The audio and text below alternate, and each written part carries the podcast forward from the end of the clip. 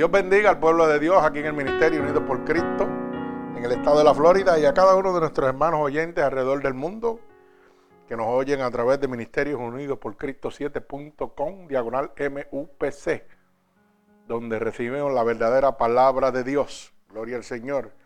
Estamos nuevamente para llevarle la palabra de Dios gratuitamente. Y en esta ocasión hemos titulado la predicación El pueblo del pacto. Bendito sea el nombre poderoso de nuestro Señor Jesucristo.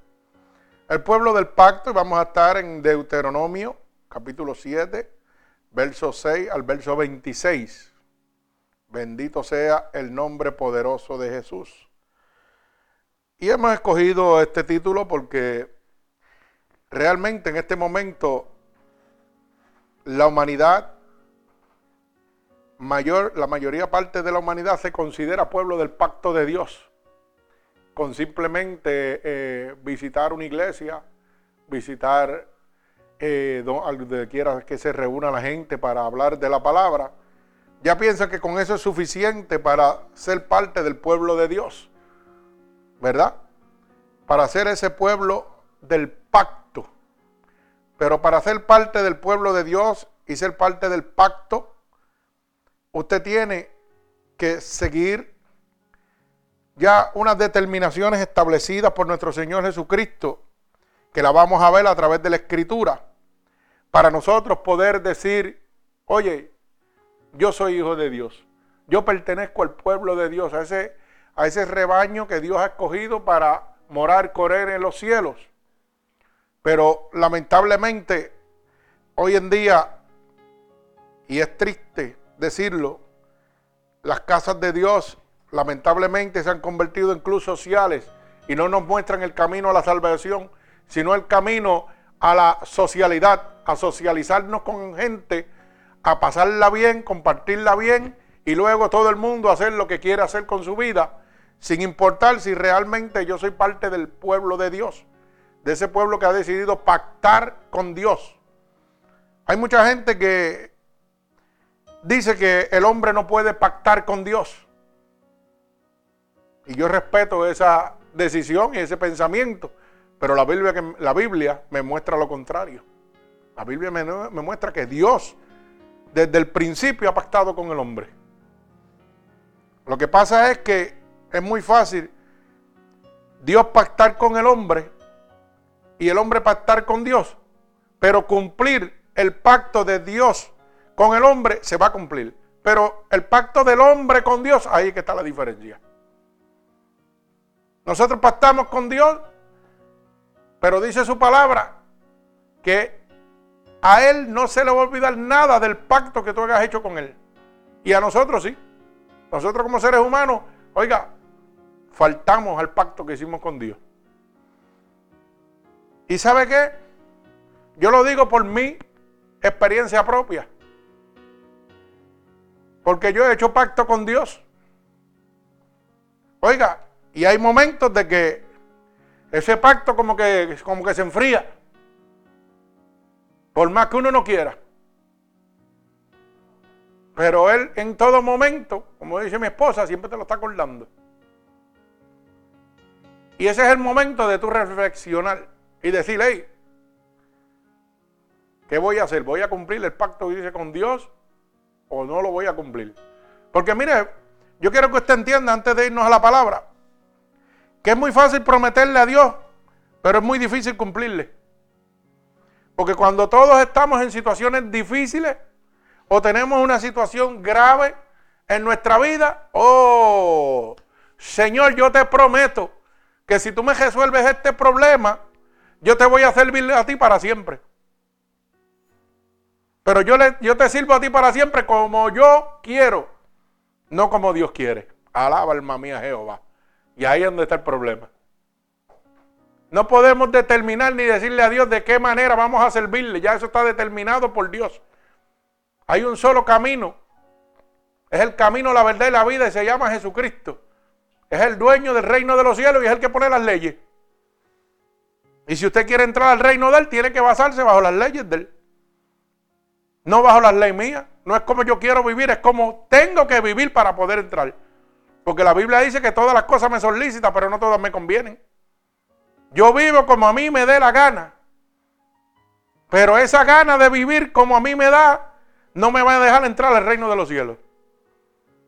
Tienes que vivir como Dios dice que tienes que vivir para poder entrar al reino de los cielos. Y es muy fácil.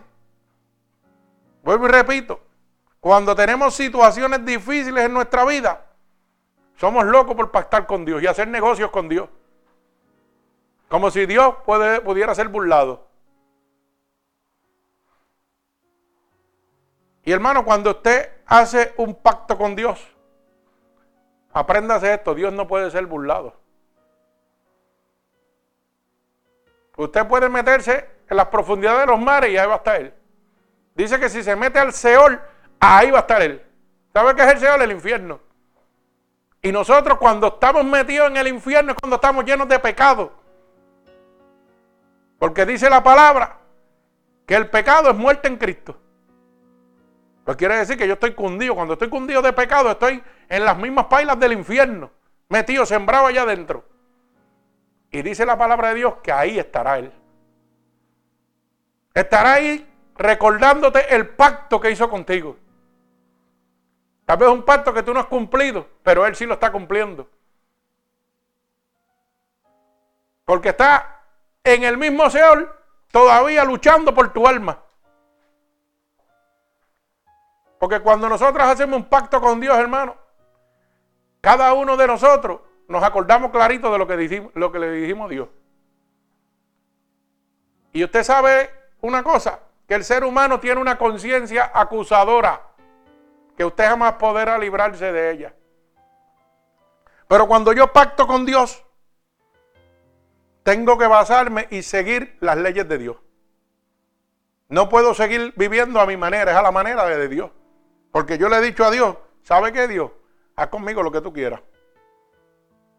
Yo he decidido que tú guíes mi vida. Pero nosotros nos creemos tan inteligentes que le decimos, vamos a hacer un negocito. Quítame esta enfermedad y yo te prometo servirte para siempre. Qué fácil es así. ¿Mm? Resuélveme este problema y yo te prometo servirte para siempre. Pero ese siempre se le olvida cuando Dios le resuelve el problema. Primero estamos en el fuego, pero después estamos apagados. Para que usted lo sepa. Y la pregunta es la siguiente. Nosotros somos el pueblo del pacto con Dios. ¿Es usted parte del pueblo del pacto con Dios? Porque solamente la gente que haya sido parte o sean parte del pueblo del pacto con Dios son los que van a entrar al reino de los cielos. De ahí en fuera, hermano, nadie puede entrar. Y ser parte de ese pueblo que ha pactado con Dios tiene unos estatutos, tiene unas leyes, tiene unos decretos, unos mandamientos que hay que guardar y seguir para poder entrar al reino de los cielos. Yo siempre me acuerdo de lo que me preguntó mi hermano Carlos, si Cristo viene, tú vas para el cielo ahora. No se me olvida. Y usted sabe que hay momentos en la vida, y se lo digo con toda sinceridad, hay momentos en la vida que he estado pensando, wow Señor, si tú vienes yo me quedo. Y usted dirá, pero pastor, ¿cómo va a ser? Sí, Señor. Dios no puede ser burlado. Y yo le puedo decir sinceramente que hay días en mi vida, oiga, que uno no está al 100% y comete debilidades. Y si Cristo viene, después de luchar tanto, se queda uno. Porque esto es una batalla. Y la batalla está creciendo, está incrementando, está creciendo. ¿Sabe por qué? Porque el camino del anticristo está cerca. Y esto es una batalla diaria de todo el mundo. Pero ¿sabe qué? La palabra es clara. Y dice Primera de Juan, capítulo 5, verso 18, que cuando estás engendrado por el Espíritu de Dios, el diablo no te puede tocar. Y cuando esos pensamientos nos llegan a nosotros, ¿sabe lo que sucede? Que no estamos engendrados totalmente por el Espíritu de Dios que hemos dejado de hacer las cosas que teníamos que hacer. y nos hemos enfriado. Y por eso llegan las situaciones a nosotros. Pero hoy es momento de nosotros decir, Señor, basta ya.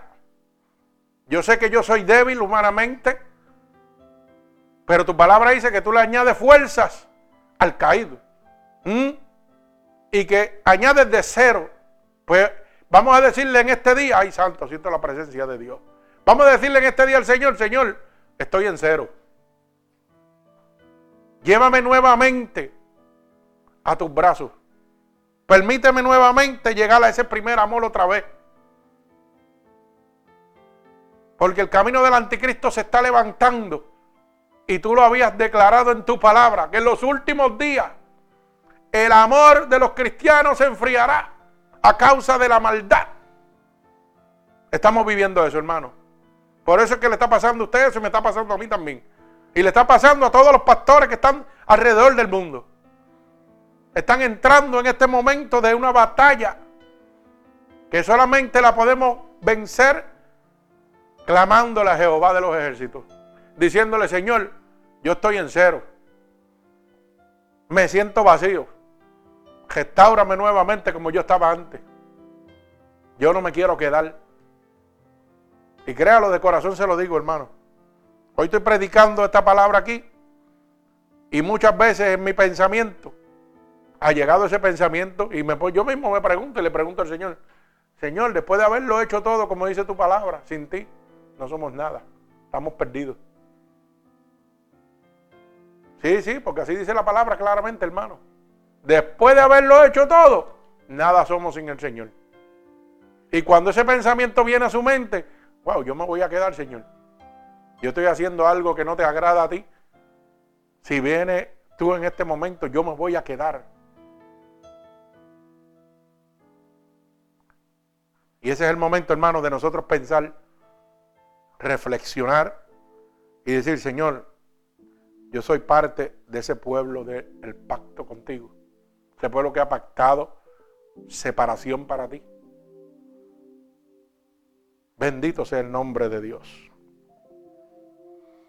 Vamos a la palabra en el libro de Deuteronomio, capítulo 7, verso 6 al 26. Y voy a orar por esta poderosa palabra. Señor, Estoy delante de tu presencia, Señor. Nada te podemos encubrir, Padre, porque todo tú lo conoces. Y te pedimos en este momento que esta poderosa palabra salga como una lanza atravesando corazones y costados, pero sobre todo rompiendo todo yugo y toda atadura que Satanás, el enemigo de las almas, ha puesto sobre tu pueblo a través de la divertización del Evangelio. Yo te pido en este momento, Señor, que esta palabra nos abra la luz del entendimiento y podamos entender cuál es el verdadero pueblo del pacto de Dios. Úsanos a cada uno de nosotros como canal de bendición, Señor.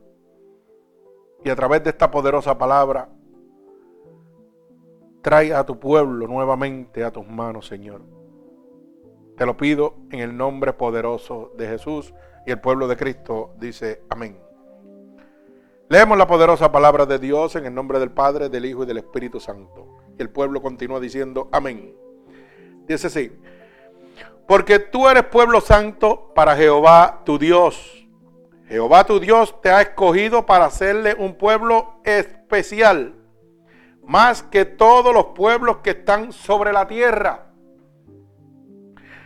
No por ser vosotros más que todos los pueblos, os ha querido Jehová y os ha escogido, pues vosotros erais el más significante de todos los pueblos, sino por cuanto Jehová os amó y quiso guardar el juramento que juró a vuestros padres, os ha sacado Jehová con mano poderosa y os ha rescatado de servidumbre de la mano de Faraón, rey de Egipto.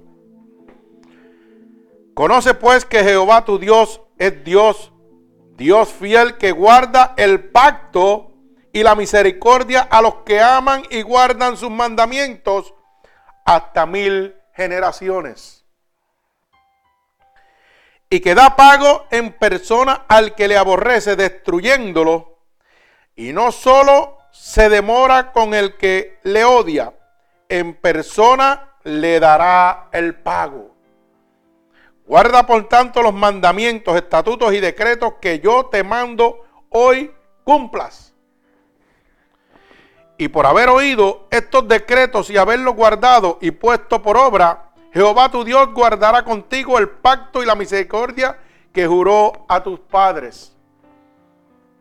Y te amará, te bendecirá y te multiplicará y bendecirá el fruto de tu vientre y el fruto de tu tierra, tu grano, tu mozo, tu aceite, la cría de tus vacas y los rebaños de tus ovejas, en la tierra que juró a tus padres que daría. Bendito será más que todos los pueblos, no habrá en ti varón ni hembra estéril, ni en tus ganados. Y quitará Jehová de ti toda enfermedad y todas las malas plagas de Egipto que tú conoces, no las pondrá sobre ti. Antes las pondrá sobre todos los que le aborrecieren. Y consumirá a todos los pueblos que te da Jehová tu Dios. No los perdonará su ojo, ni servirá a sus dioses porque te será tropiezo. Si dijera en tu corazón, estas naciones son mucho más numerosas que yo, ¿Cómo las podré exterminar?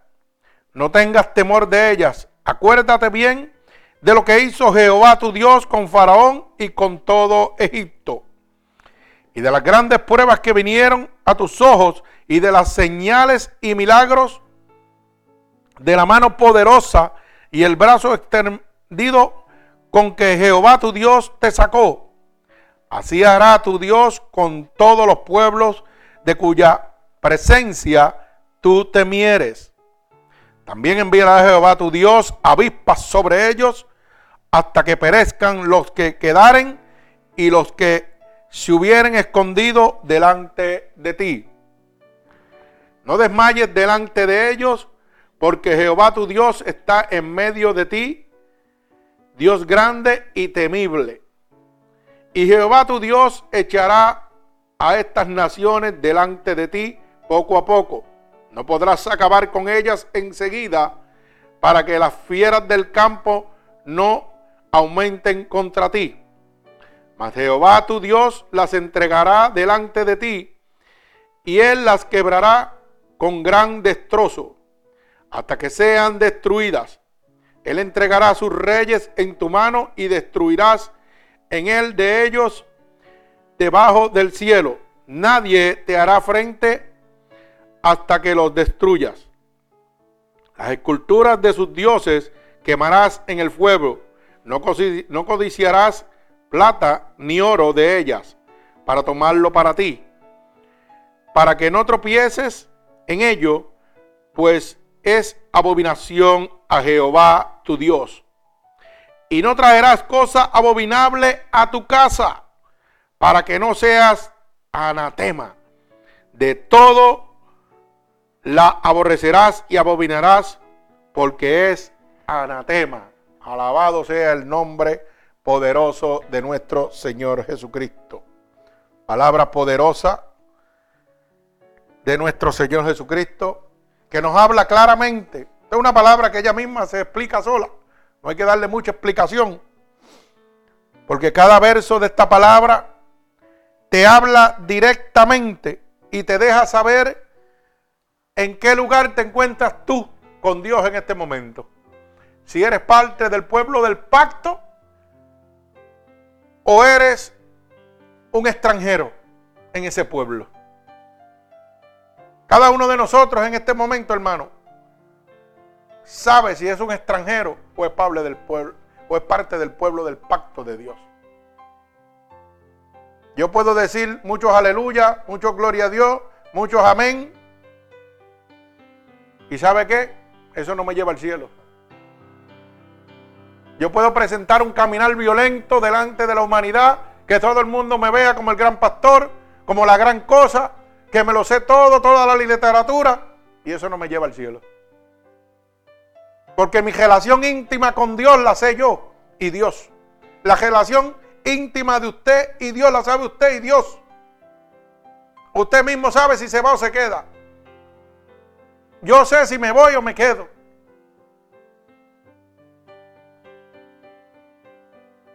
Nada les oculto a Dios. Ni nada les oculta a usted mismo. Porque usted sabe lo que está haciendo bueno y lo que está haciendo malo. Y yo puedo decir mucho gloria a Dios y muchos aleluya y muchos amén y mucho gozo en el templo. Y muchos hermanitos. Pero mi pregunta es la siguiente. Su conducta, su caminar, como dice la palabra, por sus frutos se conocerá. Sus frutos son parte del pacto del pueblo de Dios. Usted está guiando su vida bajo los estatutos, decretos y mandamientos que Dios dejó establecidos para ser parte del pueblo del pacto de Dios. Contéstese esa pregunta usted mismo. ¿Sabe que yo me la contesto yo mismo delante de Dios y delante de los hombres? No lo estoy llevando.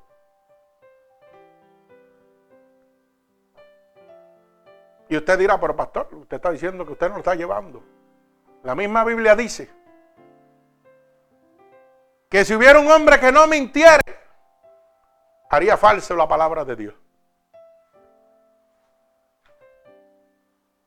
Todos fallamos. Todos nos descuidamos. Todos nos descuidamos. Por eso es que necesitamos 100% estar en comunión con el Espíritu Santo de Dios. Si yo dijera que soy un santo aquí en el púlpito, estaría acabando mi, fosa en el infierno.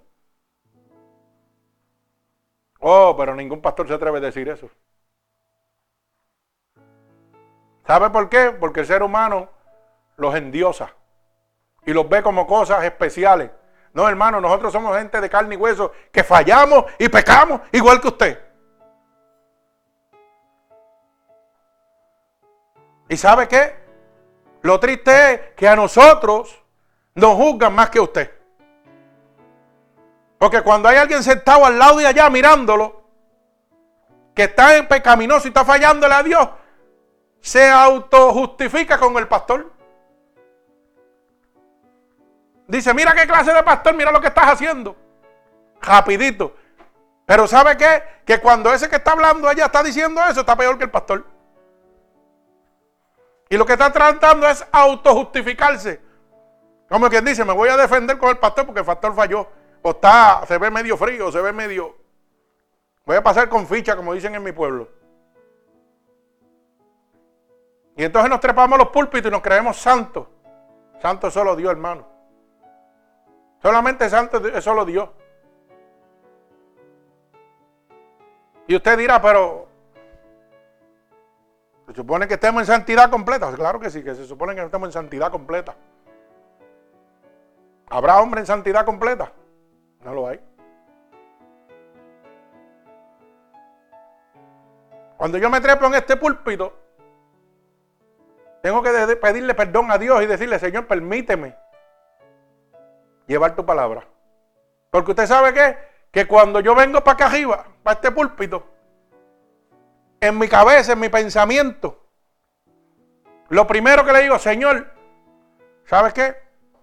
Yo sé que yo te he fallado en esta semana en algunas cosas, no sé. Tú y yo la sabemos. Y yo no me siento apto para subirme a tu púlpito. Pero yo quiero que tú me limpies con tu sangre antes de yo subirme ahí. Y cuando estoy afuera sentado, antes de subir, ¿usted cree, usted cree que a mi mente no viene el pensamiento? Wow, si Dios viene ahora, yo me quedo antes de subir. Por alguna insignificancia. Tal vez usted dirá, un pecado grandísimo, ¿no, hermano? Usted se puede quedar por muchas cosas.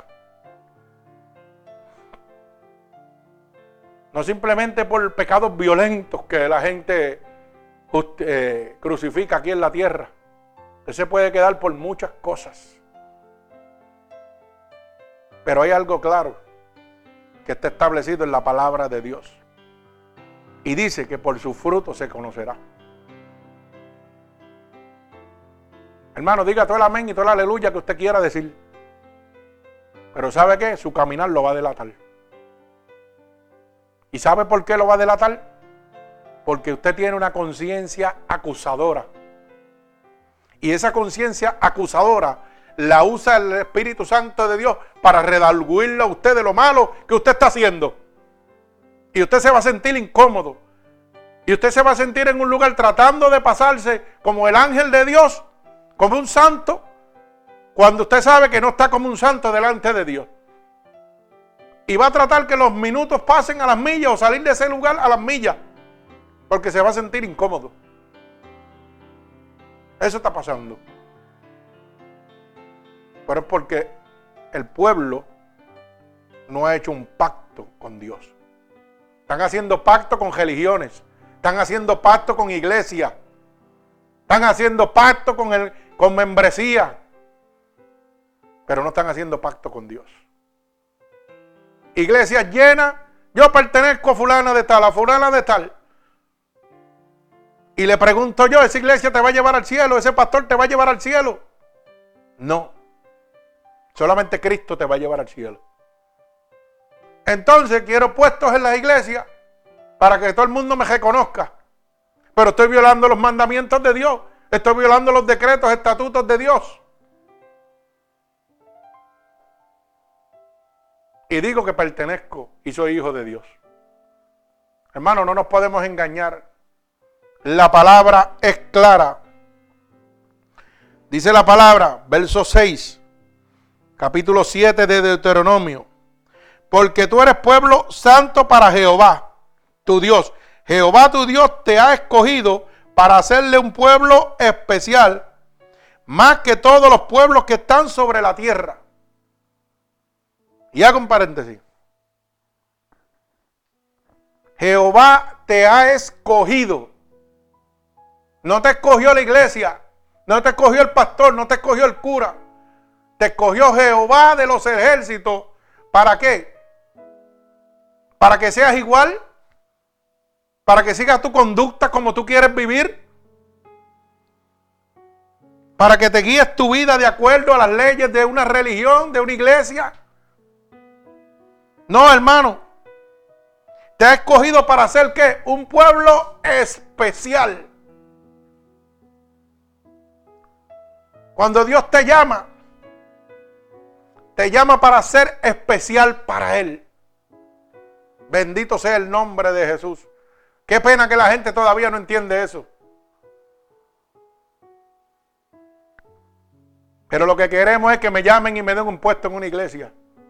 No me interesa que Dios me llame, me interesa que me den un puesto en la iglesia para yo decir soy diácono, soy ujiel, ¿Mm? soy el presidente de la junta,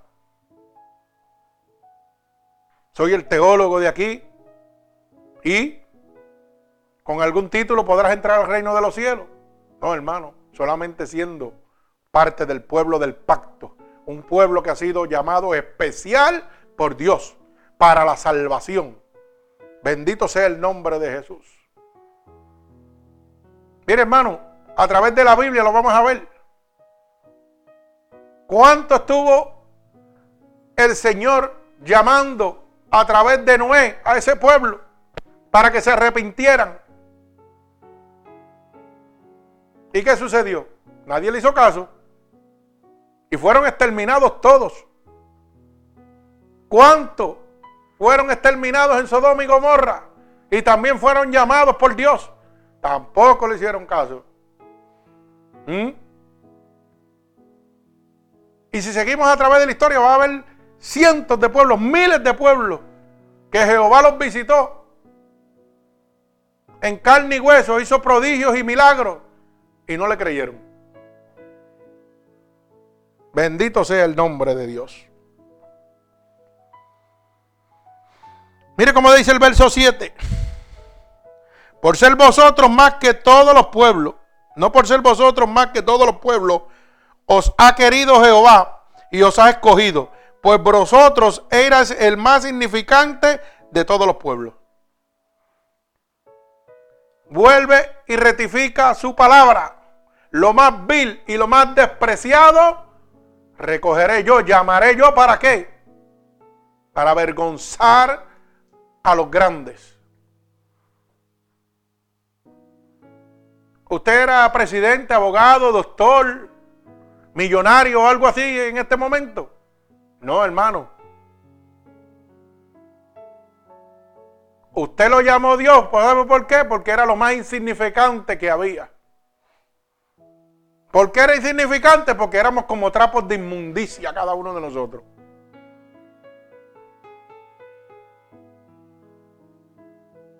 Y porque hermano, antes de venir a Dios, aquí todo el mundo hizo barbaridades.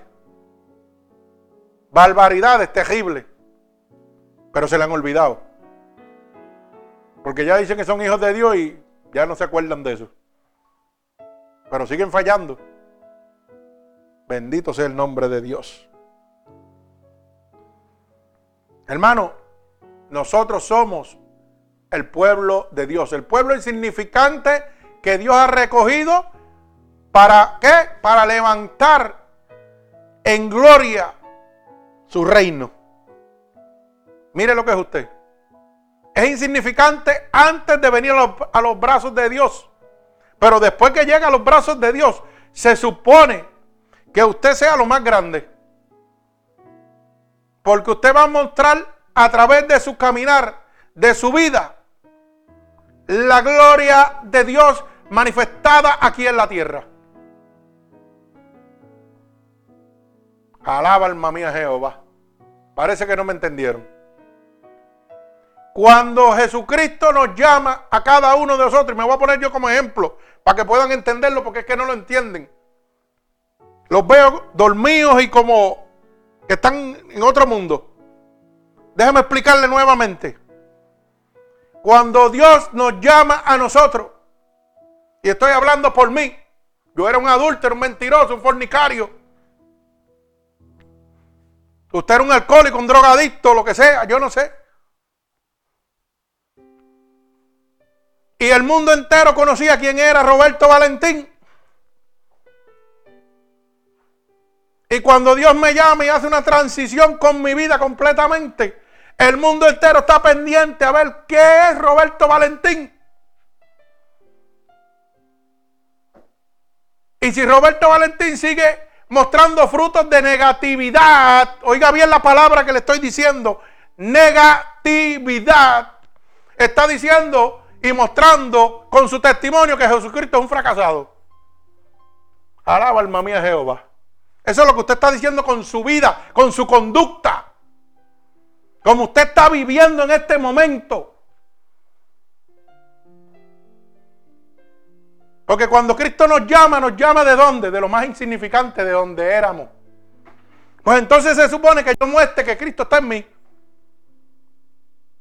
¿Usted sabe por qué el pueblo de Dios no quiere venir a los brazos de Dios? ¿A que no lo sabe? Se lo digo. ¿Quiere que se lo diga bien fácil? Por su culpa, por tu culpa, por tu culpa, por tu culpa, por tu culpa y por mi culpa. ¿Usted sabía? Y usted dirá, pero pastor, ¿por qué por mi culpa? Porque usted está mostrando un Cristo fracasado. Porque si yo vengo aquí o voy allá y lo veo usted de la manera que usted lo ve y tú eres cristiano. Y todo el día tú te estás quejando y todo el día tú estás amargado. Muchacho, ese Cristo tuyo es un fracasado. ¿Mm? Y todo el tiempo estoy quejándome. Y todo el tiempo digo que no puedo hacer nada, que estoy liquidado. ¿Qué Dios le estoy mostrando yo? Me harto con la boca diciendo gloria a Dios, aleluya, soy de Dios, pero no muestro que Dios vive en mí. Porque el, Dios que estoy mostrando es un Dios fracasado. Sigo siendo igual que antes. Me sacró de, de, de fornicación, de la bojachera, del adulterio. Pero mira mi vida, sigue igual. Sigo siendo un amargado toda la vida. Ese es el Cristo que tú procuras. Ese es el, Cristo que tú promulgas al mundo. Y dice que eres cristiano. Mira, hermano, cállese la boca y no diga que es cristiano. Diga que usted es un simple religioso. Que usted oye la palabra de Dios, pero hace lo que le da la gana. ¿Usted me está entendiendo? Porque el hombre de Dios y la mujer de Dios representan a Dios aquí en la tierra. Usted no es insignificante, usted es un pueblo especial que ha pactado con Dios. Y si usted es un pueblo que ha pactado con Dios, es imposible que yo llegue a usted y lo vea usted amargado y abojecido. Porque todo el que lo ve por ahí, ¿sabe lo que dice? Ese Cristo tuyo no sirve para nada. ¿Para qué voy yo para allá? Yo me quedo en el mundo gozando, bebiendo jón, metiéndome marihuana, hierba, todo lo que haya. Que así yo la paso bien. Pero para estar como tú, ahí tirado, amargado, te hecho la porquería. No, hombre, no. Yo no quiero ser Dios para nada. Ese es el Cristo que ustedes están presentando. Por eso es que no viene la gente a Cristo. Porque los frutos que usted está dando no son frutos dignos de la gloria de Dios.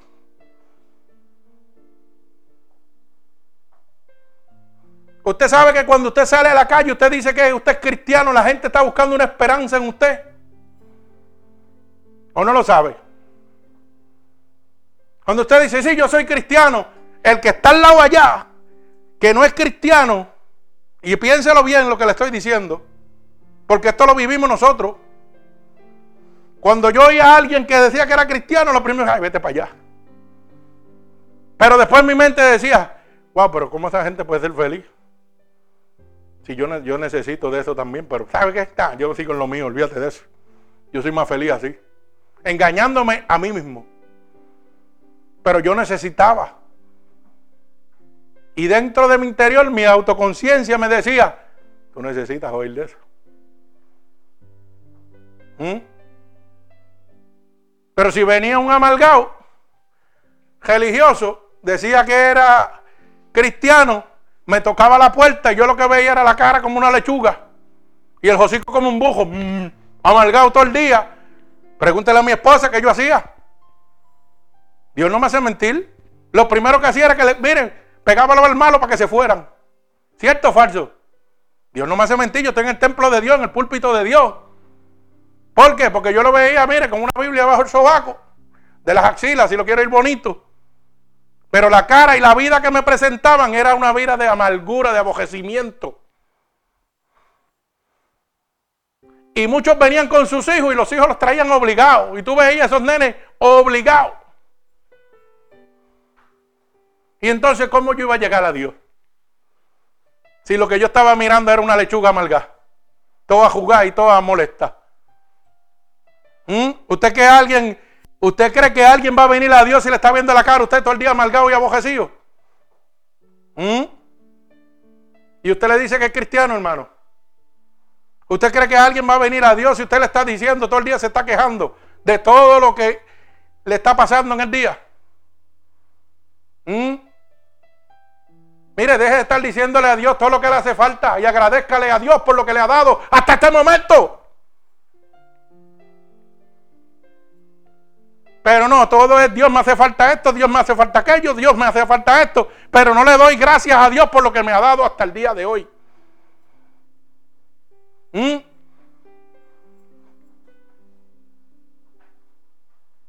Oramos por la comida cuando vemos a otro orar por la comida. Porque pensamos que no la merecemos. Y no le agradecemos a Dios por lo que me estoy comiendo. ¿Mm? No le agradezco a Dios por el techo que tengo cuando hay gente durmiendo en la calle. No le agradezco a Dios porque hay gente que todavía me ayuda a levantarme cuando estoy en el piso. ¿Mm? Cuando estoy arrastrado no le agradezco a Dios por la gente que me está ayudando. En vez de agradecerle a Dios por los que me están ayudando, que me están dando la mano para yo tener una calidad de vida buena. ¿Ah? Lo que hago es haciéndole la vida amargado a todo el mundo. ¿Y con qué? Con mi carácter, con mi testimonio, con lo que yo le muestro al mundo. ¿Mm? Y usted sabe que eso es. Mire, el ser humano es como una esponja. Si usted mete una esponja en un balde de agua, ¿usted sabe qué hace? Succiona todo el agua. Así somos nosotros. Si usted está en un sitio donde, es más, se lo voy a probar bien sencillo.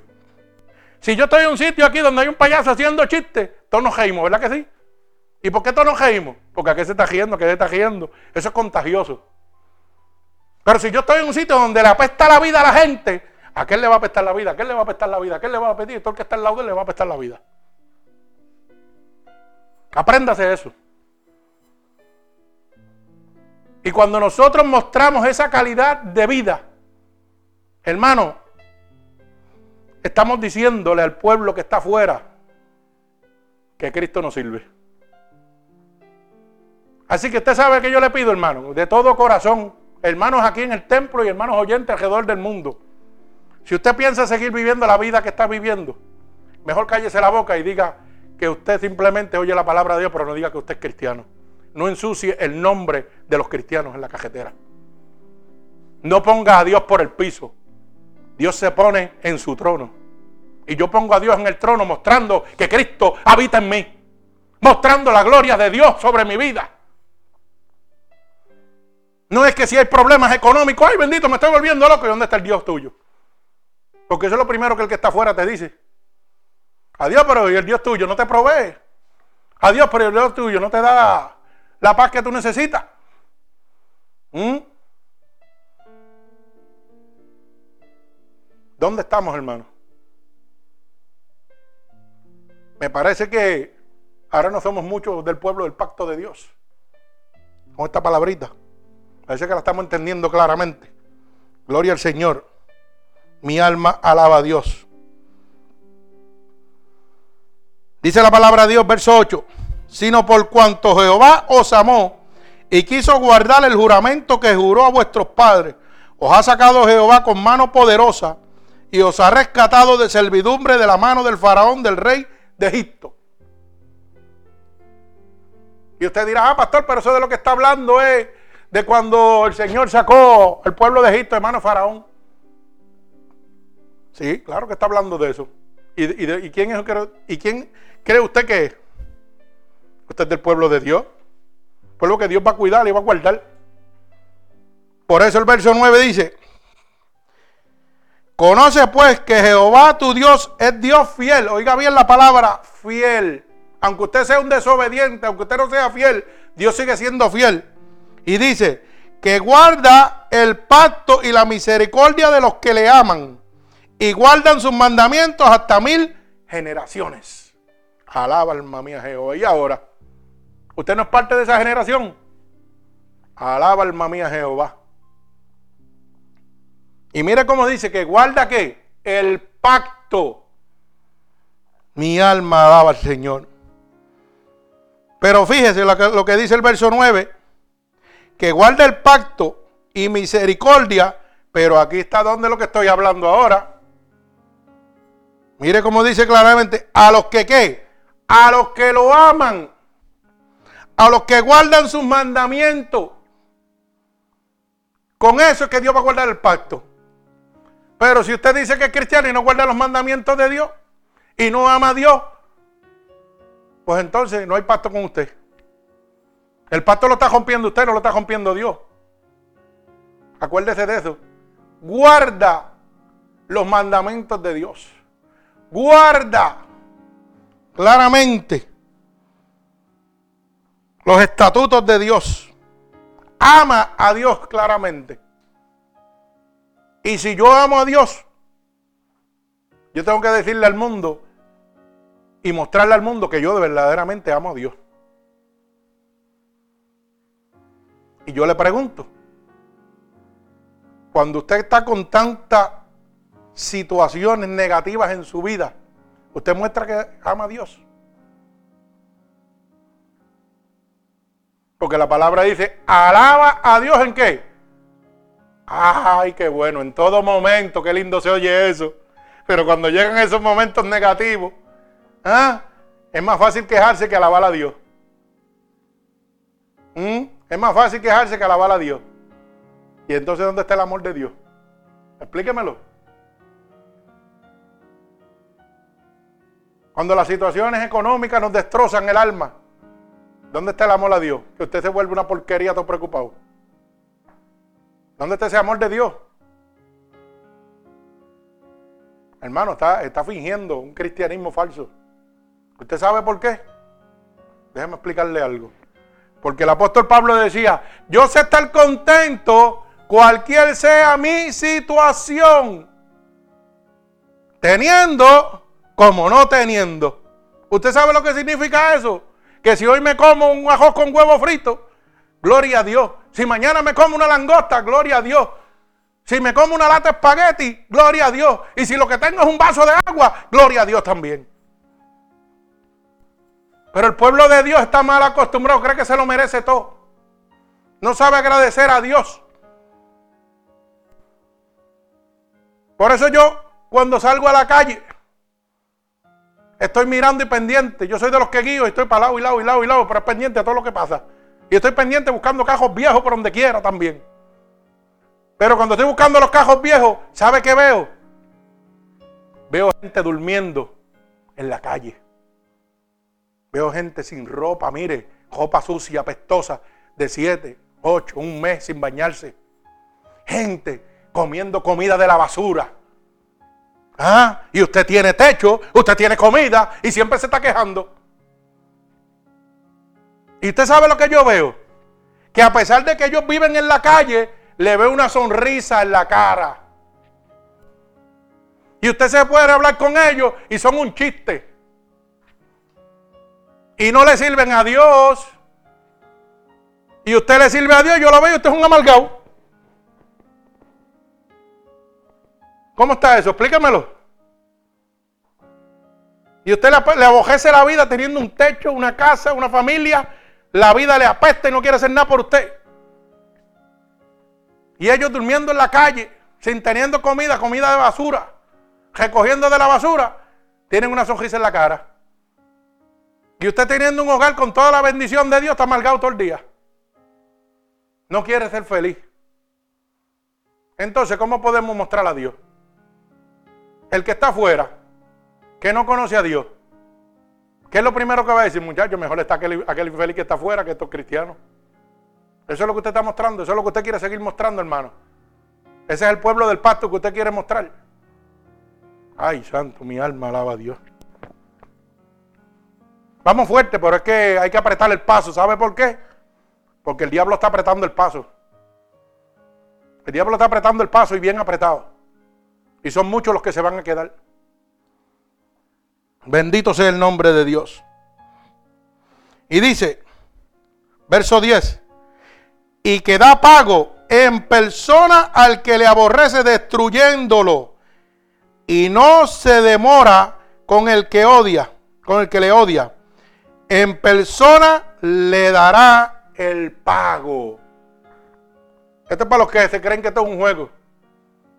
El Señor con voz de mando delante de usted, cuando usted vaya delante del tribunal de Dios, usted va a recibir el pago de lo que usted ha hecho aquí en la tierra.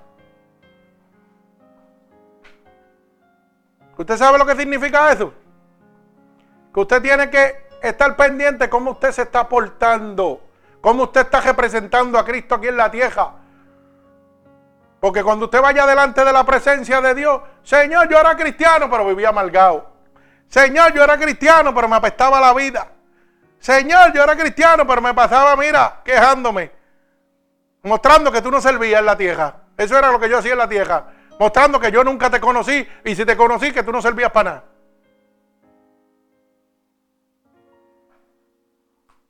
Y si usted cree que yo estoy hablando disparate, métase a internet y mire gente, gente que no tienen piernas, que no tienen brazos.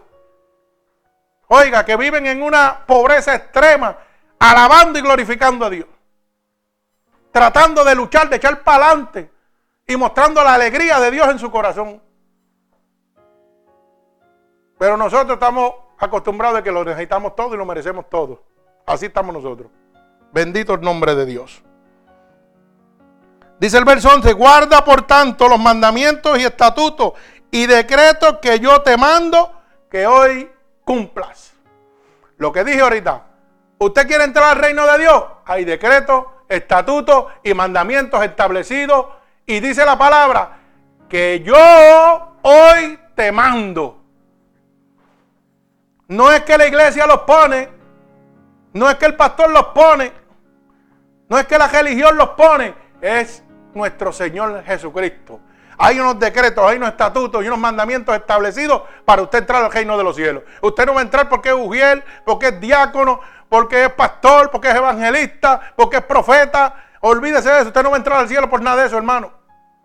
Porque la misma palabra dice que no por obras para que nadie se gloríe. Bendito sea el nombre de Dios. Dice, y por haber oído, mire las bendiciones que hay a la obediencia. Y es de lo que he estado hablando en este momento, obediencia, decretos, estatutos y obediencia a Dios. Mire la bendición que Dios tiene para usted cuando usted es obediente. Pero cuando usted no es obediente, ya le mostré que usted va a dar cuenta delante de Dios y Dios le va a pagar de acuerdo a lo que usted haya hecho. Bendito el nombre de Dios. Dice así, y por haber oído estos decretos y haberlos guardado, oiga bien la palabra que dice, es oír la palabra de Dios, pero ¿qué tiene que hacer? Guardarlos. Tiene que llevarlos por obra usted. No es nada más, Señor, yo estaba aquí, el pastor habló. Sí, dijo que no podía hacer esto, pero yo no lo decir. Dice guardado y puesto por qué? Por obra. O sea, el mandamiento yo lo atesoro, lo guardo para mí y luego ¿qué hago? Lo pongo en práctica, lo pongo en obra. No es simplemente ir como el papagayo, oír la palabra de Dios y seguir haciendo lo que me da la gana. No, no. Tengo que atesorar la palabra de Dios, que es yermo de salvación para mi alma. Y luego ponerla en obra. Si yo digo que Dios sana, restaura, me da felicidad, yo tengo que ponerlo en obra. Yo tengo que mostrarle al mundo que Dios me sanó, que Dios me libertó, que Dios me puso alegre, me puso gozoso. Yo tengo que demostrarlo al mundo. Bendito sea el nombre de Dios. Hay que ponerlo en obra. Y dice, Jehová tu Dios guardará contigo el pacto y la misericordia que juró a tus padres. Alaba alma mía Jehová. O sea que Dios hizo un pacto con Noé, con Abraham. ¿Mm? ¿Y qué dice? Que cuando yo guarde los mandamientos, los decretos, estatutos que Dios ha establecido, ese pacto que Él hizo hace dos mil años se va a cumplir conmigo. Pero ojo, es si yo obedezco a Dios y pongo en obra lo que Dios me ha enseñado en la palabra de Dios. Pero con mi caminar no lo estoy poniendo en obra. Bendito sea el nombre de Dios. Y dice más, y te amará y te bendecirá y te multiplicará y bendecirá el fruto de tu vientre. ¿Quién es el fruto de su vientre, hermano? Paréntesis. ¿Quién es el fruto de su vientre? Sus hijos. Pues mire lo que usted hace cuando usted guarda el pacto de Dios. Usted trae bendición a su palentera, a sus hijos. Pero cuando usted no lo guarda, sus hijos van para atrás, para atrás, para atrás. Alaba alma mía Jehová. Y guardar el pacto con Dios es mostrarle a sus descendientes los decretos y estatutos establecidos por Dios. ¿Sabe lo que significa eso? Yo decirle como si aquí está Ángel, está sus hijos. Decirle a Ángel a sus hijos, ¿sabes qué, papá? Tú no puedes mentir porque si tú mientes vas para el infierno.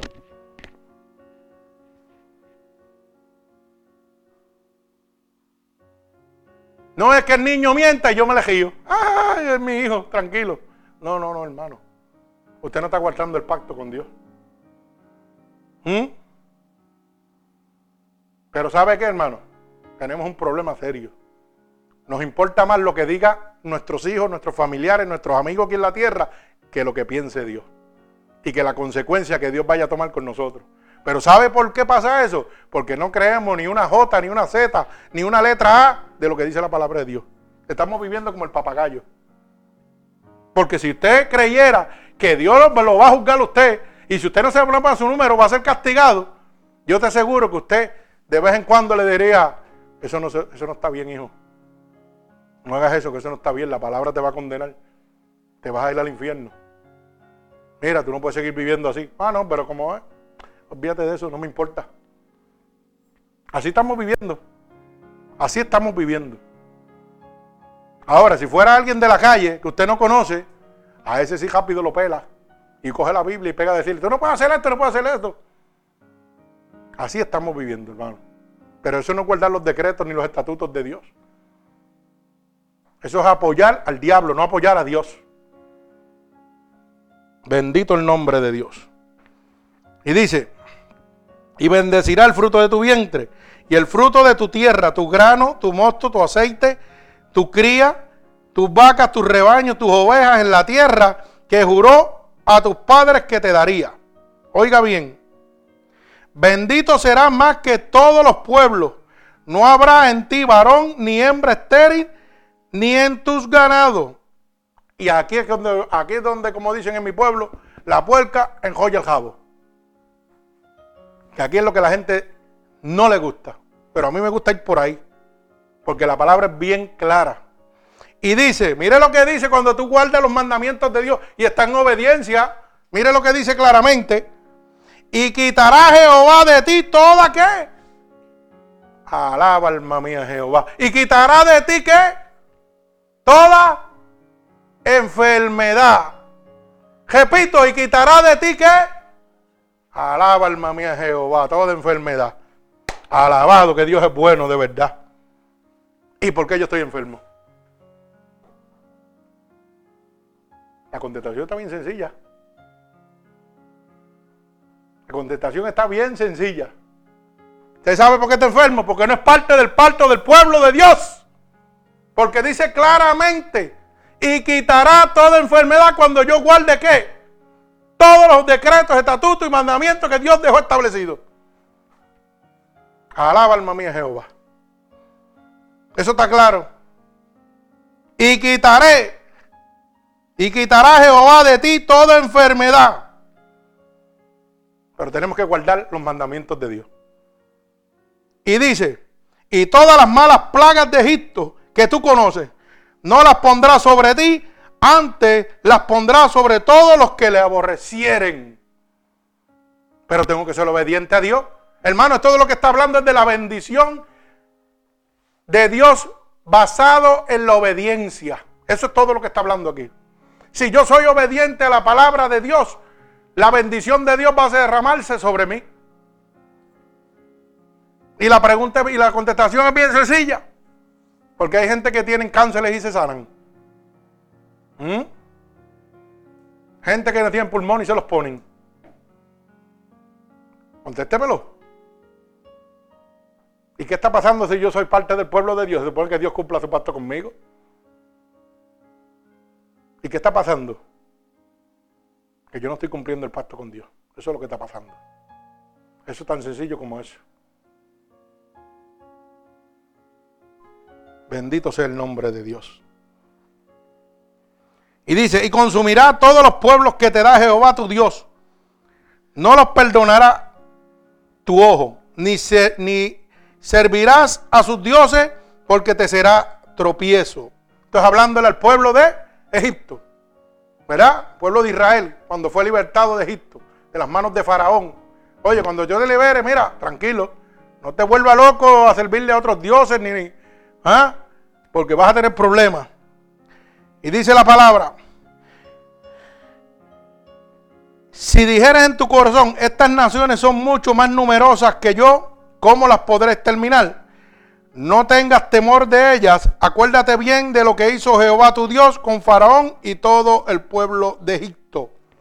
El Señor nos está mostrando con esta palabra que, que, que todo está bajo sus pies. Que no hay enemigo grande. Si tienes problemas de salud, Jehová es más grande. Si tienes problemas económicos, Jehová es más grande que eso. Y te pone, por ejemplo, como Dios sacó su pueblo de la esclavitud de servidumbre del faraón. Y cuando se encontraba, mire, en el medio ahí, al frente del mar, que no había escapatoria, que iban a pedecer su pueblo, ¿qué era el pensamiento de todos los que estaban ahí? Que muchos dijeron, hasta aquí nos ha traído para que perezcamos.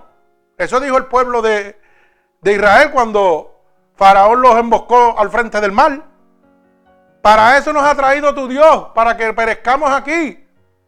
O sea, que ese es el pensamiento que tenemos nosotros cuando tenemos problemas aquí en la tierra.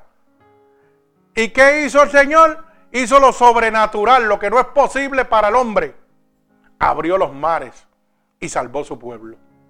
Cuando tú tengas problemas, Dios va a hacer lo sobrenatural. Va a abrir los mares para que tú pases. Y va a detener el enemigo acá. O sea que Dios es más grande que cualquier situación. Mi alma alaba al Señor. Eso se llama la longaminidad de Dios, que significa el poder de gobernar todas las cosas. Pero ¿sabe qué? Tampoco le creemos. Pensamos que eso son historias de la Biblia. Bendito sea el nombre de Dios.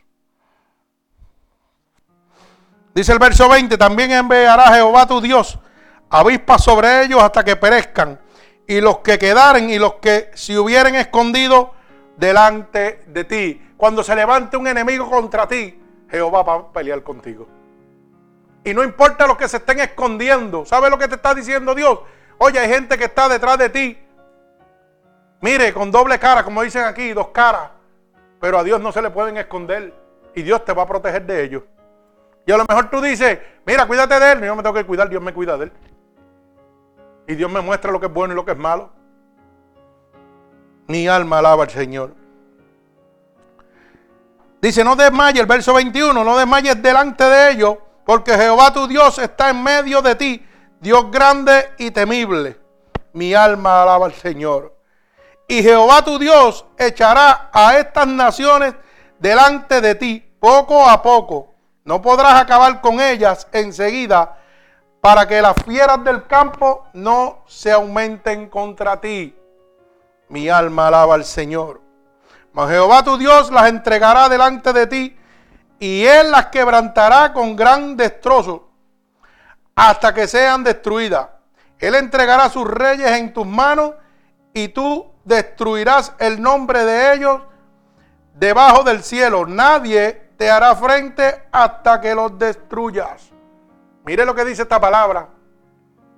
Esta palabra está hablando de una protección, de un poder sobrenatural para todo aquel pueblo que ha sido llamado por Dios.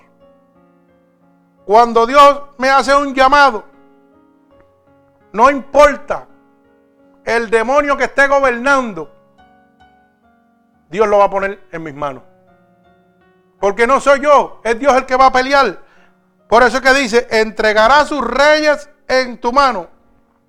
Está hablando del puesto de Egipto, pero póngalo en su vida a usted. ¿Quién gobierna ahora mismo?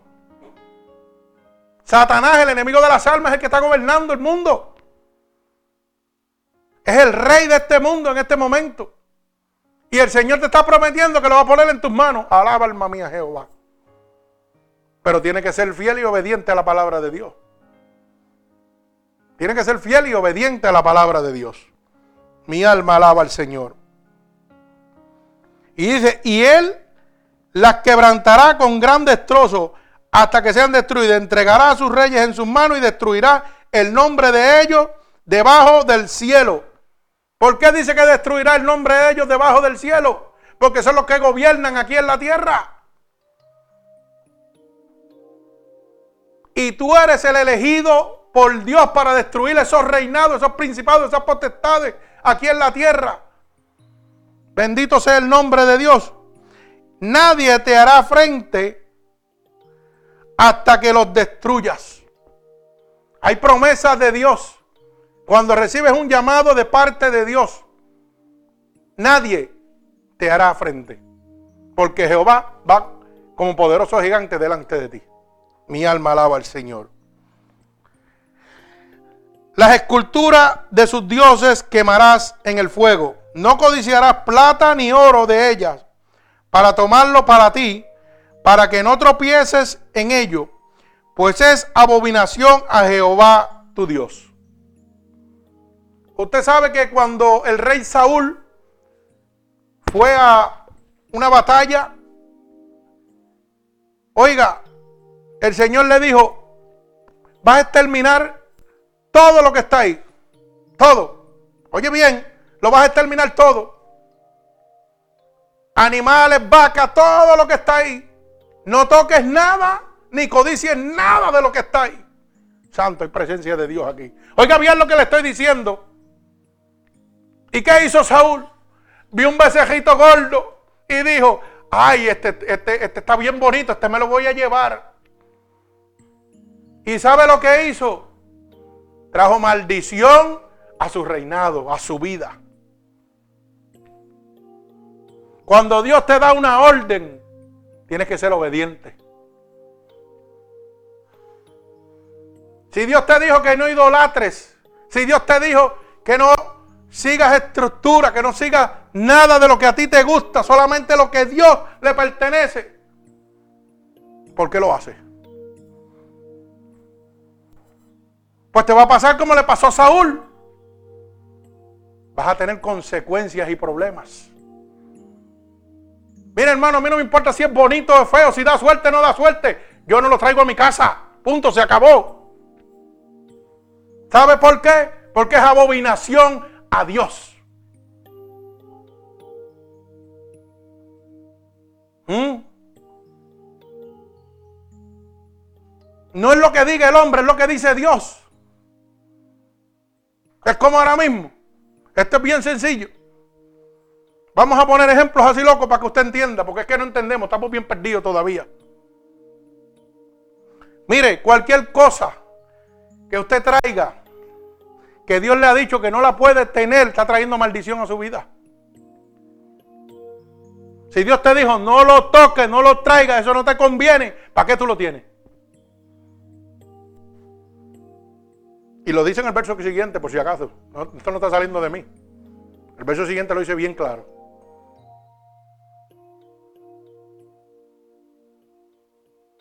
Si X religión, por decir, vamos, por decir, indios o santeros o lo que sea, yo no sé, lo que sea, adoran, veneran el elefante. Para darle un ejemplito nada más por encima, así. Y sabe que eso es motivo de culto, de adoración a otros dioses, aunque usted no lo está haciendo, eso está separado para qué? Para la maldición. Y entonces viene usted, ay, que a mí me gustan, son tan lindos. Yo no los adoro, pero son tan lindos, pero los voy a poner por toda mi casa. ¿Qué está pasando? Está abriendo una puerta a Satanás, al diablo. Lo está metiendo dentro de su casa, está haciendo lo que hizo Saúl. Te dije que no codicies nada. Y vienes y lo codicias y lo metes adentro. ¿Y qué le pasó a Saúl? Le costó la muerte le costó el reinado, le costó la salud. Por eso dije una vez, ¿qué cosa tocaron mis manos que trajeron maldición a mi vida? ¿Qué cosas tengo yo que están trayendo maldición a mi vida? No, hermano, porque se vea bonito. No, si usted sabe que eso se usa para la suerte, bótelo, no lo tenga. Porque eso trae maldición a su vida. Usted no sabe por qué está destinado eso. ¿Usted lo entiende o no lo entiende? Está perdido. No, hermano, esto es así de sencillo. A mí no me importa si se ve bonito o se ve feo. Yo tengo que ver lo que dice aquí. Lo que dice aquí. Si tú lo quieres tener, él ese es tu problema. Ahora, yo te voy a hacer una pregunta y tú te la vas a contestar. ¿Por qué el que no lo tiene está bien y el que lo tiene está mal? Contésteme esa pregunta. ¿Por qué el que no lo tiene está bien de salud y de todo lo demás y usted sigue para atrás? ¿Mm? Señor, que prenda el diablo donde quiera que esté metido. Así es que entran las ventanas los demonios a su casa.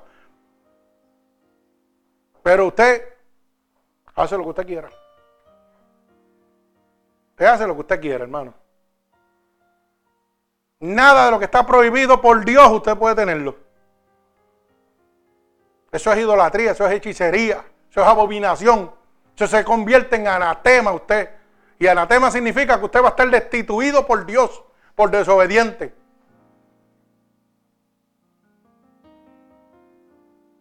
Pero a veces lo metemos en nuestras casas, en nuestros hogares, en nuestros sitios, porque me gusta, porque se ve bonito.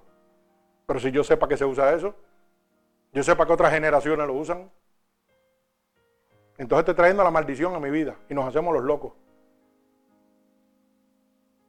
Hermano, estamos, estamos bien equivocados. Y mire donde lo dice claramente en el verso 20. Dice, y no traerás cosas abominables a tu casa. Oiga bien, para que no seas qué? Anatema. Del todo lo aborrecerás y la abominarás porque es anatema, es contra Dios. Y ahora, es que me gusta y se ve tan bonito. ¿Mm? Pues pon, pon 20 elefantes en el cajo, en la casa, donde tú quieras. Coge cuatro matojos, amájalos por ahí también de santería, donde tú quieras también. ¿Mm? usa cosas de indio y de todo eso que se destina para la brujería porque se ven bonitas. Ponlas donde tú quieras, total, esa es tu vida, no es la mía. Es así de fácil, hermano. Una vez yo estaba leyendo algo de, de monología. Y usted no sabe las cosas que se preparan, que llegan a sus manos, que están preparadas por generaciones y generaciones de satanismo. Y usted las ve bonitas y preciosas. Y antes de salir al mercado, están ya destinadas para eso para abrir ventanas a su hogar, a su casa, a su vida, para que Satanás lo siga destruyendo usted. Y es muy sencillo, hermano, esto es bien sencillo. Se supone que el hombre de Dios sea feliz. ¿Por qué usted no es feliz? me esa pregunta, ¿por qué usted no es feliz? ¿Por qué usted siempre está amargado? ¿O usted siempre está amargado? Esto es bien sencillo, porque si Cristo está en mí, tiene que haber gozo, dice la palabra. Que el fruto del Espíritu es qué? Gozo en todo momento. Paz, macedumbre, templanza, regocijo. Bueno, hay que tener mucha cuenta. Hay que tener mucha cuenta. Hay que tener mucha cuenta las cosas que tocan nuestras manos, las cosas que traemos a nuestra casa. Demasiado de mucha cuenta. No todo adorno es bendición, ni porque se vea bonito. Eso Dios lo considera anatema. Oiga bien esa palabra. Anatema, abominación delante de los ojos de Dios. No es delante de mí, ni es delante de usted, ni delante del vecino. Es delante del rey de reyes, del dueño del cielo, del paraíso prometido. Si usted quiere entrar ahí, ya sabe lo que tiene que hacer. Alaba alma mía Jehová. Mire, pacto es un término revelador de paz y amistad entre dos partes que anhelan un nivel común de gloria. Eso es un pacto. Por si usted, para que lo vaya entendiendo. Es una cosa que revela la paz y la amistad entre dos partes. La paz y la amistad entre Dios y yo. Eso es un pacto. A un nivel de común, ¿de qué? De gloria, para la gloria de Dios. Usted sabe que el término pacto se menciona por primera vez en la Biblia en relación con Noé. Al principio, eso lo vemos en Génesis capítulo 9, verso 9. Mire cómo dice, he aquí que yo establezco mi pacto con vosotros y vuestros descendientes después de vosotros. O sea que ese pacto que Dios estableció está sobre nosotros también. Génesis 9, 9. Esto es para los que dicen que Dios no pacta con el hombre. ¿Y con quién pactó ahí? Con Noé. ¿Y qué fue el pacto que le hizo Dios a Noé? Que le prometió que no exterminaría jamás la tierra nuevamente con qué? Con agua. Eso es promesa de Dios. Mire cómo lo dice. Y con vosotros ser viviente que está con vosotros, aves, animales y toda bestia de la tierra, que está con vosotros desde todos los que salieron del arca hasta todo animal de la tierra. Dice, estableceré mi pacto con vosotros y no exterminaré ya más toda carne con agua de diluvio, ni habrá más diluvio para destruir la tierra. Eso fue pacto que hizo Dios con quién? Con Noé. Y la gente dice que Dios no pacta con el hombre. ¿Mm? Mi alma alaba al Señor. Los dos grandes pactos entre Dios y su pueblo fueron sellados en el monte del Calvario.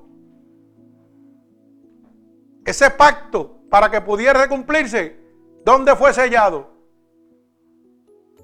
En el monte del Calvario, en la crucifixión de nuestro Señor Jesucristo.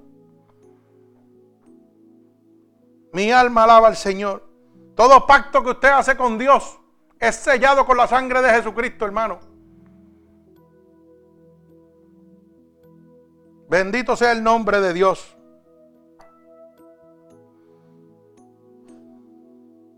Dios lleva a cabo su pacto con un pueblo. Su pueblo fue llamado a una disciplina espiritual. Oiga bien esa palabra. Dios lleva su pacto a cabo con un pueblo. Pero es un pueblo que lleva que una disciplina espiritual. Un pueblo que obedece los decretos, estatutos y mandamientos que Dios dejó establecidos. De esa única manera es que Dios va a llevar a cabo su pacto con usted. ¿Tú quieres ser sano? Pacta con Dios. Pero ¿sabe qué? Tienes que obedecer todo lo que Dios dice, no lo que tú quieres. Tienes que obedecer todo lo que tú dices, no lo que tú quieres. Bendito sea el nombre de Dios. Mi alma alaba al Señor. Bendito sea el nombre de Jesucristo. Gloria a Dios. Bendito sea su santo nombre. Así que el pueblo del pacto es un pueblo de un solo Dios. No de diferentes. Diferentes pueblos idólatras, politeístas, supersticiosos, caracterizados por su unidad espiritual, su destino eterno, dependencia de un gobierno que es sobrenatural. Ese es el pueblo del pacto de Dios.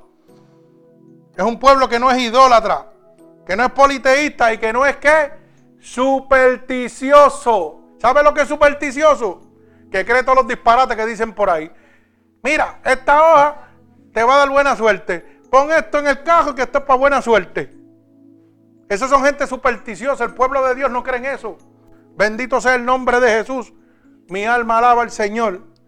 Vive Cristo. Gloria a Dios. ¿Y sabe qué? Ese pueblo espiritual tiene una dependencia de un gobierno sobrenatural, no un gobierno terrenal. Ahí es donde quiero llegar. Aquí la gente está preocupada, todo el mundo, que si el gobierno de fulano, que si el gobierno perencejo, que si aquello, que lo otro. Mira, hermano, puede venir a gobernar el mismo diablo y el que está conmigo es más poderoso que él. Punto. Puede venir, eh, eh, dicen que Tron es el diablo, pues es el diablo, punto, se acabó. Si usted lo quiere ver así, pues es así, es el camino del anticristo, es el camino del anticristo. Pero ¿sabe qué? Ni él, ni su principado, ni sus huestes pueden poder más que el Dios que usted le sirve. Y si Dios ha prometido que estará con usted hasta el último día, hasta el final del mundo, va a estar con usted hasta el final del mundo. Pero usted tiene que ¿qué? Que ser obediente, usted tiene que ser parte del pueblo del pacto con Dios. Y yo veo cientos de cristianos hablando disparates de políticas y todo en vez de confiar en Dios. ¿Por qué no confía en Dios? Si Dios nos ha hablado, claro que tenemos que prepararnos, claro que hay que prepararnos. Usted tiene que estar preparado, claro que sí. Pero la primera preparación que usted tiene que tener es la espiritual. ¿Para qué? Para que las bendiciones de Dios puedan venir sobre usted. Si usted sigue viviendo de la manera que usted está viviendo, entonces sí, el demonio, el anticristo, como usted lo quiera llamar, lo va a coger y le va a dar contra el piso. Pero si usted está agajado de los brazos de Dios, olvídese de eso. Dice que caminarás por el fuego y no arderás. Eso es promesa de Dios para con nosotros. Mi alma alaba a Jesucristo. Gloria a Dios. El pueblo del pacto es un pueblo santo. Un pueblo separado para cumplir un destino moral en este mundo. ¿Usted sabe lo que significa eso? Que usted es un pueblo especial. Usted Dios lo escogió para que usted hablara la grandeza de Dios en este mundo. Pero hoy vemos la inmoralidad gobernando y miren, todo el mundo se queda callado. Todo el mundo lo aplaude ahora. ¿Mm? Y el pueblo de Dios ha sido llamado para qué? Para eso mismo, para contrarrestar esa inmoralidad que está viniendo en el mundo. Lo que pasa es que usted tiene que dejar que sea Dios el que hable y no usted. Porque cuando usted habla, mete las patas. Usted se va a la carne y mete las cuatro patas bien metidas. Pero cuando es el Espíritu de Dios, parece que usted comió cebolla y ver del otro lado llorando como nene chiquito. Porque es el Espíritu que está hablando. Alaba, alma mía, Jehová. Gloria a Dios. El pueblo del pacto de Dios es un pueblo separado para obtener una norma espiritual divina. ¿Usted sabe lo que significa eso? Es un pueblo separado para recibir cosas divinas, espirituales que vienen del Dios Todopoderoso, no del hombre. El hombre no le puede dar nada divino, solamente Dios. Mi alma alaba al Señor. Es un pueblo separado para glorificar a su Dios en servicio de humilde devoción. Ese es el pueblo del pacto de Dios. Es un pueblo que se dedica a servir a Dios, pero sobre todo ¿qué? Humildemente, que es lo menos que tiene el pueblo de Dios hoy en día. Hoy estamos haciendo eh, monumentos grandísimos, reconocimientos grandísimos, pero nada de Dios, solo al hombre. Bendito sea el nombre de Dios. El pueblo del pacto es un pueblo peculiar, es un pueblo propio de Dios. Y no por ser mejor que otros pueblos, sino por su dependencia en Dios. Mire hermano, usted no es mejor que otra persona, porque usted sea mejor. Usted es mejor que otro ser humano, ¿usted sabe por qué? Porque usted depende totalmente de Dios. Ahí que está la diferencia. El pueblo de Dios es un pueblo propio de Dios, que depende totalmente de Dios. No importa lo que pase, yo dependo de Dios. No me importa. ¿Usted me está entendiendo claro? Cuando yo permito que las cosas de este mundo agobien mi vida, me cobren la paz, ya yo no dependo de Dios. ¿Usted sabía eso? ¿O no lo sabía? Porque cuando yo dependo de Dios, ¿sabe lo que hago? Hago así, Señor, ese es tu problema, brega con eso. Yo estoy aquí. ¿Qué es la que hay? ¿Qué es lo que hay? Ah, no se puede. Cojo mi mochila y sigo caminando. ¿Cuál es el problema? ¿Usted puede hacer eso? ¿No es la que no lo puede hacer? ¿Y por qué no lo puede hacer? Si yo no soy mejor que usted. Ni usted es mejor que yo tampoco. Lo que pasa es que yo dependo totalmente de Dios. ¿Me va entendiendo lo que le digo? Cuando usted depende totalmente de Dios, mire, el mundo se puede caer al otro día. Por eso la palabra es clara y dice, no te afanes por el día de mañana porque cada día trae su propio afán. Hermano, yo no sé si ahorita yo me muero, si mañana me levanto. Yo vivo todos los días como si fuera el último día. Así de fácil. Cuando usted puede hacer eso, está dependiendo de Dios. Oiga bien, que tenemos que hacer nuestra parte. Sí, claro que sí, no es tirarnos para atrás. Nosotros seguimos haciendo nuestra parte. Pero si llega lo que nosotros no esperamos, lo tomo como si nada. Esto es así de sencillo, hermano. ¿Sabe por qué? Porque esto es bien sencillo. Vamos cada uno para el cielo independientemente. Yo no voy ni con mi esposa, ni con mi hermano, ni con mi hermana, ni con mi madre, ni con nadie, ni con mis hijos. Yo voy solo para el cielo. Aún los que nacieron gemelos van cada uno por su lado y vinieron en el mismo vientre. Dice la Biblia, cada uno le dará cuenta a Dios, cada uno, por sus obras y sus actos. Pero usted tiene que depender de Dios, hermano. Usted tiene que depender totalmente de Dios. Esto es así de fácil. Esto es así de sencillo. Usted vive hoy aquí. Si mañana pasa lo que usted no quiere que pase, pues ¿qué va a hacer? ¿Se va a volver loco? No, hermano, usted no se puede volver loco, usted, la vida sigue. Después que usted tenga un soplo de aliento en su corazón, Cristo está en usted.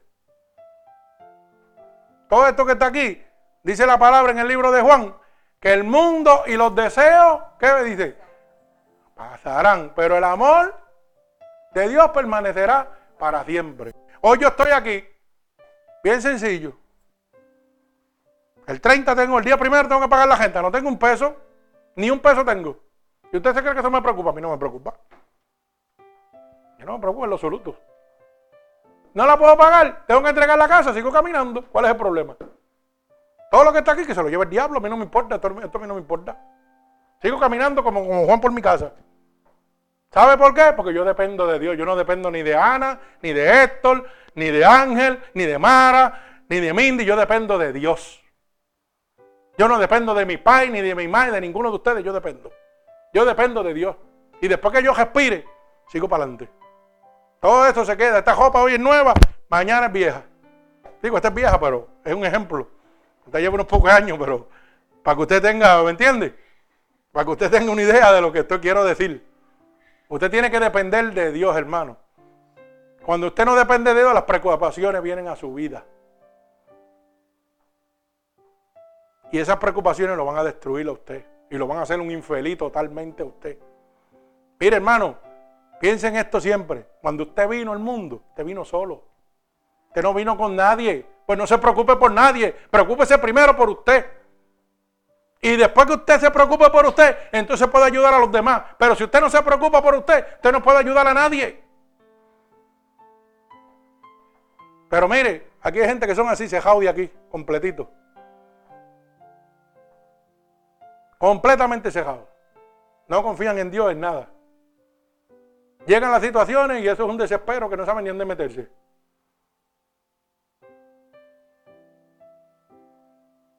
Y yo siempre me acuerdo que mi esposa decía, cuando yo vine de Puerto Rico a Nueva York, vinimos con una máquina de respirar y más nada. Yo me acuerdo de eso. ¿Y por qué no me puedo ir así? Si yo vine así. ¿Ah? Si voy con ganancia, voy sano. ¿Por qué no me puedo ir así? ¿Sabe por qué no me puedo ir así? Porque soy esclavo de lo que poseo. Ah, que si televisor, que si casa, que si cajo, que si esto. En eso es lo que pensamos. Pero no pensamos que me estaba muriendo y Dios me tiene sano. En eso no lo pienso, ya eso se me olvidó. Así es el ser humano de malagradecido. Me acuerdo de aquel pastor que fue a la marquesina de la casa y me dijo que por desobediencia Dios le dio un cocotazo que botaba hasta los mocos por la nariz. Y nosotros quedamos riendo y él me dijo, hermano, le estoy hablando en serio, no estoy jugando, estoy hablando en serio. ¿Y sabe lo que le dijo? Pasó por un sitio, había una fajetería y sin chavo el Señor se la dio. Le dijo al dueño de la fajetería, se la tiene que dar a este que viene por aquí. ¡Pah! Y se la dieron completita, surtida y toma. Pero cuando se tuvo que ir, el Señor le dijo lo mismo. Te va con la jopita, nene. Se la regala al otro. ¿Ah? Y ya estaba, mire, en los guariquiqui, porque la fajetería estaba orgullosa. ¿Y qué le dijo el Señor? Pues te va sin nada. Y eso, eso siempre me ha enseñado a mí. Desde que empecé en el camino de Dios, que salí sin nada de Puerto Rico y después Dios me ha seguido mostrándome, está, está, está mostrándome. Acuérdate cuando te vayas, si te demando amor sin nada, dale por ir para abajo. Es así. Hoy tú no puedes ser esclavo de lo que tú posees. Mire, hoy mismo, si yo me muero ahora mismo, ¿qué pasa? Yo tengo miles de pesos en herramienta allí. No me llevo nada. Y la mujer mía no sabe ni qué va a hacer con ella. Porque ella no sabe ni lo que valen, ni lo que hay allí dentro. Pues, mira para allá. Yo me maté trabajando y ella dice que la regala. Para que usted vea, si no valimos nada. ¿Ves? Mira lo que dice, yo la regalo. Pues mira, eso es para que usted vea. O sea, que usted no tiene nada, hermano. Cuando usted se muere, le meten media jopa, porque es en la mitad, se la pican también. Imagínate, va uno medio snupa al cielo allá para abajo, para la tierra, para economizar, lo visten a mitad. No le ponen ni pantalones y, el, el, gabán picado por la mitad. Y tan caro que le cobran, eso es así. Pues para que usted vea cómo estamos, hermano. No podemos ser esclavos de lo que poseemos. Gloria al Señor. Mire, el pueblo de Dios es un pueblo que es un pueblo de Dios no por sus virtudes congénitas, sino por la gracia de Dios que los llamó con santa vocación. El pueblo de Dios no es un pueblo de Dios porque, ah, yo tengo mérito, yo conozco de esto, como estamos viviendo ahora, que es por virtudes personales. Ay, chacho, yo soy teólogo, eh, soy maestro de esto, soy de aquello, y ya yo me creo que soy el mejor en el pueblo de Dios. Y dice la palabra que no es por las virtudes congénitas, sino por la gracia de Dios que nos es dada a cada uno. ¿Para vocación qué? Santa. No para echárnosla a nosotros de que sabemos o no sabemos. No, hermano, es para nosotros hacer lo que Dios quiere que hagamos. Bendito sea el nombre de Jesús. El pueblo del pacto de Dios es para mostrar constantemente la protección de Dios al mundo. Alaba lo que yo estaba hablando ahorita. Cuando Dios lo llama a usted, es para que usted demuestre quién es el Dios a que usted le sirve. Es para que usted le muestre al mundo cómo Dios lo protege a usted de todas las cosas malas. Cómo Dios lo saca a usted de toda enfermedad. Cómo Dios gloria su nombre a través de usted. Por eso le dije a usted, si usted va a representar a Dios con la cara amargada y montada y abojecido, cállese la boca y no diga que es cristiano. Mejor diga que usted es un charlatán religioso, usted no es más nada. Créalo. Pero no diga que es cristiano, no ensucie el nombre de Dios. El hombre de Dios tiene que mostrar a Dios. Si usted no muestra a Dios, usted es un charlatán, lo que usted. Lamentablemente, las cosas dice la palabra claramente que llame las cosas por su nombre. Bendito sea el nombre de Dios. Mi alma alaba al Señor. El pueblo de Dios hizo pacto con su pueblo para que fuera diferente. Cuando Dios pactó conmigo, hermano, es para que yo sea diferente, no para ser la misma persona, no para seguir siendo la misma persona. Y hay gente en el pueblo de Dios, hermano, que da pena decirlo. Todavía viven como vivían 20 años atrás, como vivían 30 años atrás. No quieren ser felices, teniéndolo todo para ser feliz, no quieren ser felices. Lo que quieren ser son amargados y abojecidos. Quieren seguir cargando la, su vida pasada, toda su vida. Quieren seguir cargando las amarguras y las penas que se echaron y las culpas que se echaron que no le tocan, se las echan también encima. Sí, hermano, porque hay gente que, mire, se le muere un familiar y se creen que la culpa es de ellos porque no estaban al lado de ellos. Así están. Y eso le amarga la vida toda la vida. Así están viviendo. Mire, hermano, cuando Dios se lleva a alguien, es porque será el tiempo de esa persona. Puede usted estar ahí, puede estar el mejor médico del mundo y como quiera se va para abajo la grama. Eso no lo saca nadie de ahí. Y cuando está muerto y Dios lo quiere resucitar, lo resucita estando usted o no estando usted. Apréndase eso y deje la, mediocridad, porque cuando usted piensa eso, usted es una persona mediocre. ¿Sabe por qué es mediocre? Porque no cree en el poder de Dios. No cree que Dios gobierna, que Dios es el dador de la vida. Dios dio y Dios quitó. Pasa un accidente, se muere fulano de tal. ¡Ay! Yo lo dejé que se fuera solo por mi culpa. No sea ridículo, hermano. Ese era el tiempo de él, no suyo. Ese es el destino de esa persona, punto. Si hubiera oído usted, se hubieran muerto los dos. No, pero el otro que se queda acá, ay, que yo lo dejé, que se fuera solo, que hombre, no se fue, se fue, ya está. Sí, te duele, claro que te duele. Y lloras y lloras, y... pero tienes que entender la voluntad de Dios. ¿Por qué los niños se mueren naciendo? Porque vinieron con un propósito. Tan sencillo como eso. Bendito sea el nombre de mi Señor Jesucristo.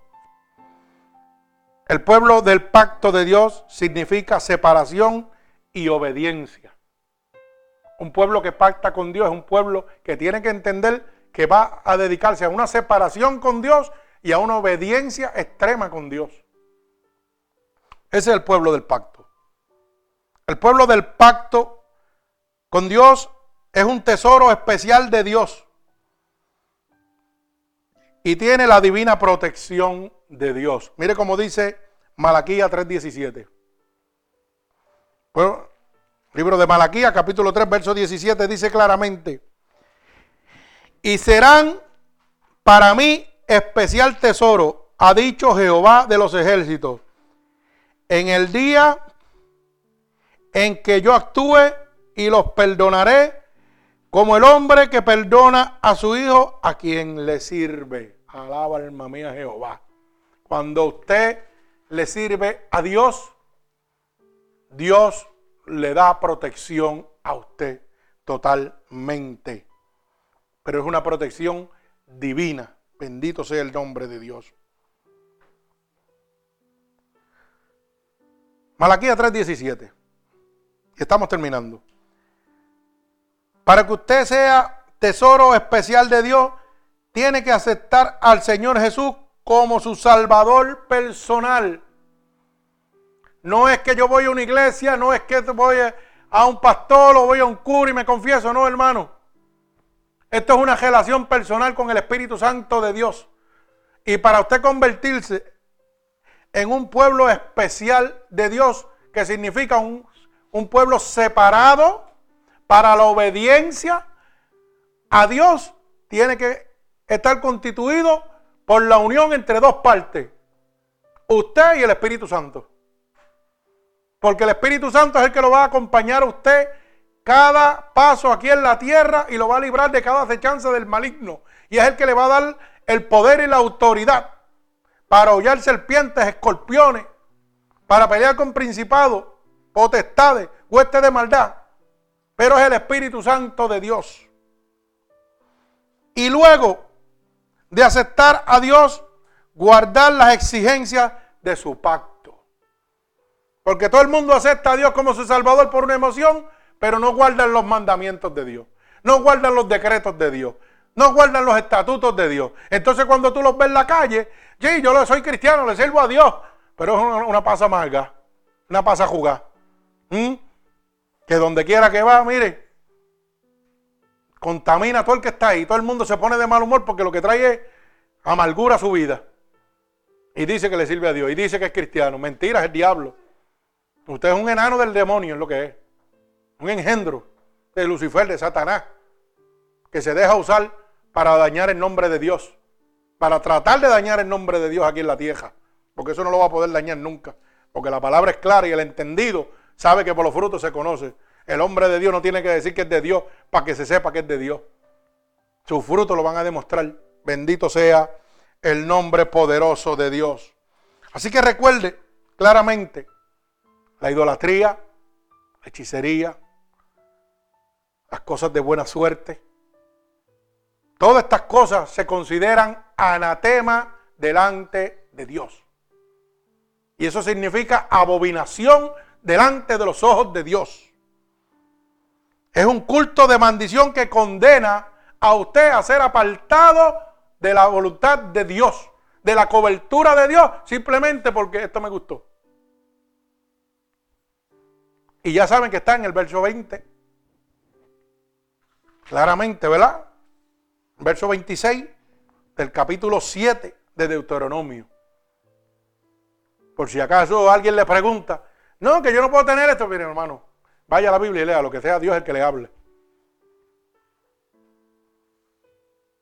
La suerte es maldición. ¿Usted sabía eso? Es abominación delante de los ojos de Dios. Así que usted haga lo que usted quiera. Como dice en el algol del béisbol, la bola está en el parque, usted juega si quiere. Si usted quiere quedarse sentado en el bleacher y está donde está, quédese ahí. Pero de esa manera usted sabe que está, siendo apartado del reino de Dios porque eso se considera abominación a Dios. Así que si usted ha entendido en este momento que para ser parte del pueblo del pacto de Dios, usted tiene que, primero que aceptar a Cristo como su Salvador. Luego, guardar cada una de sus exigencias. Oiga bien, las exigencias de Dios, no las suyas. Hay gente que le gusta poner las exigencias y decir cómo quieren entrar al cielo. Pero las exigencias de Dios están puestas. Usted quiere cobertura, usted quiere sanación, usted quiere liberación, usted quiere fortaleza. Todo lo puede en Cristo que le fortalece. Filipenses 4:13. Acuérdese de eso siempre. Todo lo puedo en Cristo que me fortalece. No importa los principados, los reyes que vengan contra mí. Jehová está conmigo. Y con Cristo que soy más que vencedor. Alabado sea el nombre de Dios. Así que si usted quiere ser más que vencedor en este momento y convertirse en parte del pueblo del pacto de Dios, lo único que tiene que repetir conmigo en este momento estas palabras. Señor, yo he entendido en este momento que no era parte del pueblo del pacto como yo creía, ya que no me habían enseñado claramente que para yo poder ser parte de ese pueblo tuyo que ha pactado contigo, tenía que estar en obediencia y guardar tus decretos, tus estatutos, tus mandamientos. O sea que tenía que obedecer toda tu ley. Así que te pido en este momento que me perdone por cada uno de mis pecados que he cometido a conciencia o inconscientemente. He oído que tu palabra dice que si yo declaro con mi boca que tú eres mi Salvador, yo sería salvo. Y en este momento estoy declarando con mi boca que tú eres mi Salvador. He oído que tu palabra dice que si yo creyera en mi corazón que te levantaste de entre los muertos, sería salvo. Yo creo en este momento que tú te has levantado de entre los muertos y que por ese sacrificio en la cruz del Calvario, yo hoy tengo la oportunidad de ser salvo. Así que te pido que me escribas en el libro de la vida y no permitas que me aparte nunca más de ti. Señor, mira cada una de estas personas alrededor del mundo que han declarado profesión de fe, han declarado en este momento que quieren ser parte del pueblo del pacto. Yo te pido que tú te allegues a ellos en este momento, que tú extiendas tu mano poderosa, tu mano de sanación sobre cada uno de ellos.